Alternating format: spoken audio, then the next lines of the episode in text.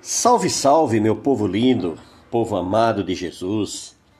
Aqui é o pastor Genivaldo com mais um Palavra de Vida e juntos vamos caminhar aqui nas Escrituras e aprender um pouco mais para que possamos a cada dia nos aperfeiçoar no conhecimento da Palavra de Deus. Amém? Lembrando a vocês do nosso canal lá no YouTube, né? Você pode visitar nós lá, se inscrever e também divulgar, compartilhar, nos ajudar nesse projeto, nessa missão. Amém? É muito importante a sua participação. Deixe também um comentário lá no canal. Se você não quiser, você pode ir através do nosso e-mail, que é palavra de vida, gerando vidas, arroba gmail.com. Tudo bem? É isso aí. Vamos então a mais uma leitura, uma meditação na palavra do Senhor que está em 2 Samuel, capítulo de número 9. Narra uma história muito interessante, amados. E eu queria fazer uma leitura ali a partir do. Vamos começar do versículo 1, né? Disse Davi: Resta ainda, porventura, alguém da casa de Saul, para que eu use eu de bondade para com ele, por amor de Jonatas? Havia um servo na casa de, de Saul, cujo nome era Ziba. Chamaram-no que viesse a Davi. Perguntou-lhe o rei: És tu Ziba? Respondeu: Eu mesmo, teu servo. Disse-lhe o rei: Não há ainda alguém na casa de Saul para que use eu da bondade de Deus para com ele? Então Ziba respondeu ao rei: Ainda há um filho de Jonatas, aleijado de ambos os pés. E aí Davi pergunta, né? no versículo 4. E onde está? Perguntou-lhe. O rei, o rei. Ziba lhe respondeu: Está na casa de Maqui, filho de Amiel, em Lodebar. Então mandou o rei Davi trazê-lo de Lodebar, da casa de Maqui, filho de Amiel. Amém? Então nós vimos aqui algo muito interessante que o Senhor vai nos dar uma grande lição. E nós vamos falar um pouquinho sobre Mefibosete, que era filho de Jonatas. E Jonatas, como vocês sabem, ele era filho do rei Saul, mas existia uma grande aliança de amizade entre ele e Davi. E eles tinham feito um pacto que quem morresse primeiro, quem ficasse vivo, cuidasse dos seus filhos. E assim, Davi então perguntou né, para exatamente para Ziba, se existia alguém vivo ainda da casa de Saul. E Ziba então falou, né, que existia sim um filho de Jonatas e que era aleijado. E aí, amados, aqui o Senhor nos pega todos, toda a Bíblia para nos dar uma grande lição. A gente trazendo para os dias de hoje, a gente vai aprender muita coisa. Olha só, saindo de Lodebar. Lodebar era uma terra sequíssima. E ele sai dali para a mesa do rei. Lodebar, o rei Davi e Mequi, o mendigo. Mefibosete era o filho de Jonatas, neto do rei Saul. Mequi era um mendigo do qual o filho de Saul se encontrava na casa dele. São hoje os nossos personagens. Vamos procurar reunir aqui lugares e pessoas e atitudes, palavras, intenções, tudo bem? Nesta época, era costume dos reis que assumiam o trono eliminar os familiares dos seus antecessores, a fim de evitar que viesse algum descendente usurpar-lhe o trono futuramente. Mefibosete tinha medo do rei e de qualquer contato. Não sabia quais eram as intenções do rei com ele, né? Afinal, ele temia por sua vida, mas também ele se sentia indigno de estar na presença do rei. Mas não sabia ele que o rei desejava-lhe honrar de uma forma inacreditável. Assim somos nós. Quando Jesus, com a sua graça, oferece-nos gratuitamente o perdão dos nossos pecados e a vida eterna diante de Deus, alguns se sentem, né? Eles se sentem indignos, uma recepção maior do que a do rei Davi ofereceu a Mefibosete, Deus oferece àqueles que aceitarem e receberem seu filho Jesus Cristo como seu Senhor e Salvador. Amado, desconsiderando as circunstâncias, o rei Saul, homem cruel, sem escrúpulo, que foi chamado rei no lugar de Deus, a pedido do povo. Se vocês verem 1 Samuel 8,5, a Bíblia narra esse episódio. E lhe disseram: Eis que já estão velhos os teus filhos, não andam nos teus caminhos. Constitui-nos, pois, agora um rei para nos julgar como tem todas as nações. Isso era o povo de Israel pedindo, né? Ao profeta para levantar um rei conforme todas as nações tinham. E ali então, né, o Saul é o escolhido, o desejado do povo. E Samuel ficou triste, mas ele tinha que seguir a vontade de Deus.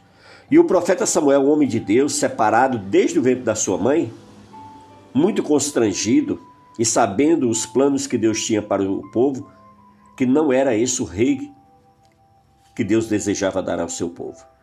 O reinado de Saul era catastrófico para o povo em todos os sentidos. Também não podia ser diferente, pois Saul foi escolhido pelo povo e não por Deus. Deus permitiu que Saul fosse ungido a rei para mostrar a falta de capacidade do homem. Deus já tinha antes avisado ao povo através do profeta. Esse rei não teria um reinado saudável, proveitoso, próspero, pois tudo que o homem faz e escolhe sem que Deus aprove é sem dúvida, né? É sem dúvida uma grande catástrofe. Enquanto Deus tinha uma outra pessoa no coração, um rei segundo o seu coração, o povo não, o povo estava olhando por outra, de outra forma. Por isso que o Senhor diz para Samuel que Deus não olha como olha o homem. O homem ele olha a situação, Deus ele olha o coração. Amém, queridos? Uma aliança de amizade, Jonatas de, de, de contrapartida em vida, ele tinha uma relação totalmente diferente do seu pai para com Davi. Davi e Jonatas eram muito amigos de verdade. É como a Bíblia diz que tem amigos mais chegados do que irmão. Então eh, Jonatas era esse amigo que Davi tinha. E eles amavam um ao outro, caminhavam nos mesmos caminhos, confidenciavam-se um ao outro, tanto que muitos anos atrás, na mocidade, eles tinham feito um pacto entre si. A amizade e o respeito que um tinha para com o outro levavam a dizer que o que vencer na vida primeiro colocará o outro que não venceu para fazer parte da sua história. E era fiéis um para com o outro naquilo que eles tinham tratado e jurado no passado. Porém, a morte os separou. Se eu continuar vivo, seja leal comigo com a lealdade do Senhor. Mas eu, se eu morrer, jamais deixe de ser leal com a, a, minha família, mesmo quando o Senhor eliminar na face da terra todos os inimigos de Davi. Assim Jonathan fez aliança com a família de Davi, dizendo que o Senhor chame os inimigos de Davi para, para prestarem contas. E Jonathan fez Davi reafirmar seu juramento de amizade, pois era seu grande amigo leal. Se você ver, está lá em 1 Samuel 20, 14 a 17 o filho da aliança, Jonatas tinha um filho, Mefibosete. Filho este que era cuidado com todo zelo da época pelas babás do reino de seu avô Saul. Amas de leite e outras. Imagine, queridos, uma criança criada no palácio e ainda neto do rei. Deveria né, ter livre acesso a todas as dependências da casa real e a todas as paparicações de todos, né? Filho do príncipe ainda, ah, seria herdeiro direto e por direito do trono que Davi ocupava naquela, naquele momento. O último da dinastia do velho avô. Dá para gente pensar uma pessoa assim? Nunca conheceu a amargura, a tristeza, as dificuldades e as adversidades da vida. Só que Davi estava governando e ele estava longe do que era seu por direito. Em função das falcatruas que a vida coloca à disposição dos viventes da terra, né? Aí as armadilhas de Lodebar. Cinco, aos cinco anos, fugindo de uma perseguição ao rei do seu avô, foi jogado no chão violentamente, bruscamente, por sua babá que fugia da morte. Em função dos pecados do rei e do seu povo. Ora, Jonatas, filho de Saul, tinha um filho aleijado dos pés. Este era da idade de cinco anos quando chegaram em Jezreel as novas a respeito de Saul e Jonatas, pelo que sua ama o tomou e fugiu, e sucedeu que, apressando-se ela a fugir, ele caiu e ficou coxo. O seu nome era Mefibosete, segundo Samuel 4:4. Mefibosete, amados, ele caiu ali e ficou à mercê da própria sorte. Na queda ele quebrou os dois pés. Naquela época, todos os homens que possuíam qualquer deficiência física não poderiam estar junto à sociedade, existia essa discriminação. Mefibosete morava na casa de um mendigo chamado Mequi. Ele era pobre e miserável, ou seja, era mendigo duas vezes, né? E mora em Lodebar, lugar de desgraça e muito terra seca. Imagina, meus irmãos, às vezes, né? Imaginem a situação de Mefibosete criado com todos aqueles cuidados e privilégios, e agora diante de uma situação dessa, jogado e esquecido ali sem ninguém para ajudá-lo a levantá-lo, e nessas horas somente os amigos, os interesseiros somem todos, vivendo agora de favores, sofrendo humilhações e discriminações, tudo por causa da armadilha preparada contra sua família e sua vida. Mas é preciso viver. É preciso sobreviver diante de todas essas adversidades, amado, que passamos pela vida. Tem que seguir em frente, apesar do medo, apesar da rejeição, apesar da discriminação. Tem que levantar a cabeça, tem que continuar, não pode esmurecer, não pode desanimar, não pode se entregar. Tem que seguir em frente, olhar em frente, tem que concentrar-se em Jesus. E aí vem o chamado do rei. Mas o rei Davi tinha uma aliança de amizade com seu pai e tinha prometido tratar com bondade todos os descendentes de Jonas. E aí, amado, é nessas horas que a gente vê a fidelidade das pessoas. O rei resolve buscar informações se haveria escapado com vida algum descendente do seu amigo Jonatas, afinal eles tinham uma aliança de amizade e também um acordo. Provavelmente muitos não lembravam, mas de nada já havia muito tempo passado. Seria muito difícil saber de alguma notícia. Mas um serviçal chamava-se Ziba e trouxeram a presença do rei. Esta afirmação, querido, que Ziba faz ela desconcentrou o rei visivelmente para saber de tal pessoa, pois nunca tinha deixado de cumprir com as suas promessas. E isto, em hipótese alguma. O rei não ficou preocupado que poderia perder seu trono, chamando o herdeiro real. O rei manda chamar Ziba, que sabia da existência de Mefibosete. Perguntou-lhe então o rei: Ziba, quem és tu? Teu servo, ó rei. Mentira de Ziba, ele apenas morava no reino de Davi, pois tinha sido na realidade servo de Saul, um dos que, um, um dos que sobraram do reinado passado. Sentando-se à mesa do rei, eu imagino o rei chamando seus vassalos, fiéis, homens de grande força, confiança, ordenou-lhe dizendo: Ide a Lodebar, e lá tragam filho do meu amigo. Se tiver algum preço, pague, mas me traga esse rapaz, pois ele tinha um valor inestimável para mim. Ele é filho de um grande pacto, uma aliança, um grande amigo, amigo mais chegado que o irmão, um amigo que foi fiel a mim até a morte. Esse rapaz representa para mim, esse rapaz, ele representa para mim fidelidade.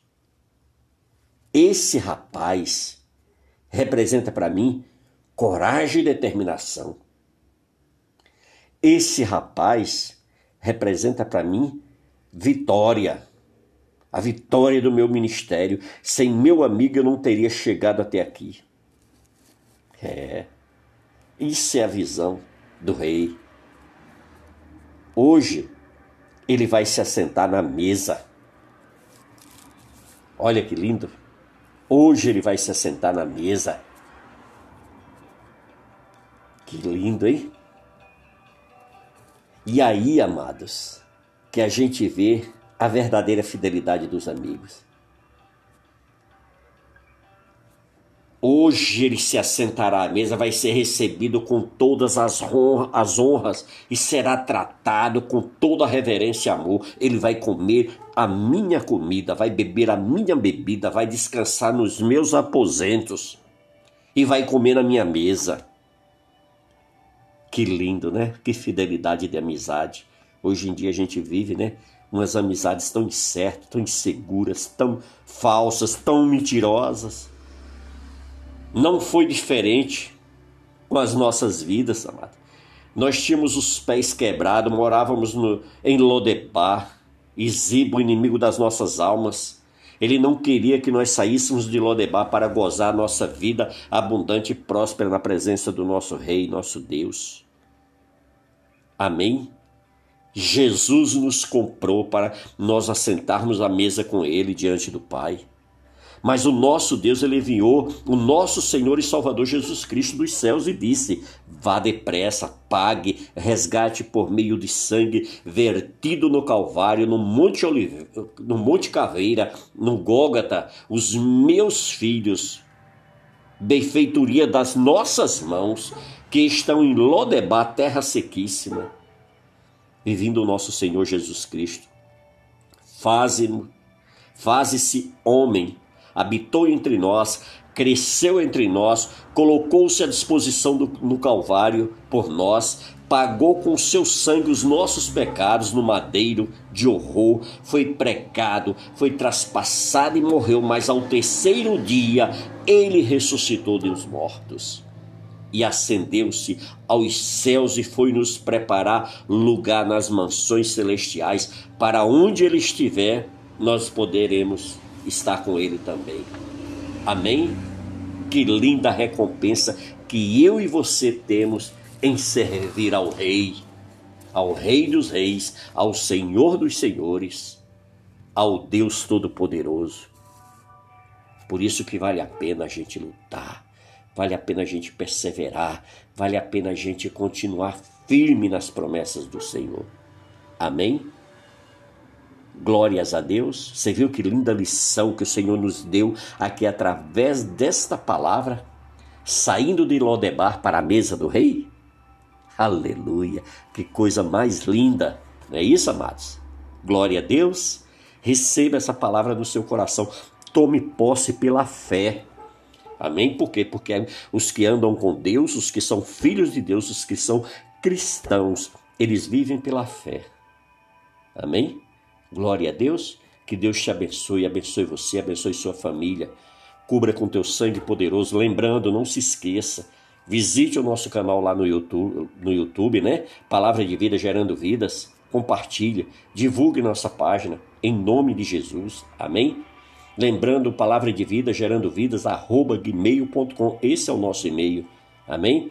Divulgue, querido, esse material para a gente alcançar mais vidas, porque tem muita gente precisando ouvir a palavra de Deus, tem muita gente ouvindo muita porcaria que precisa ouvir a verdadeira palavra que alimenta e que transforma a vida do ser humano. Amém? Deus te abençoe.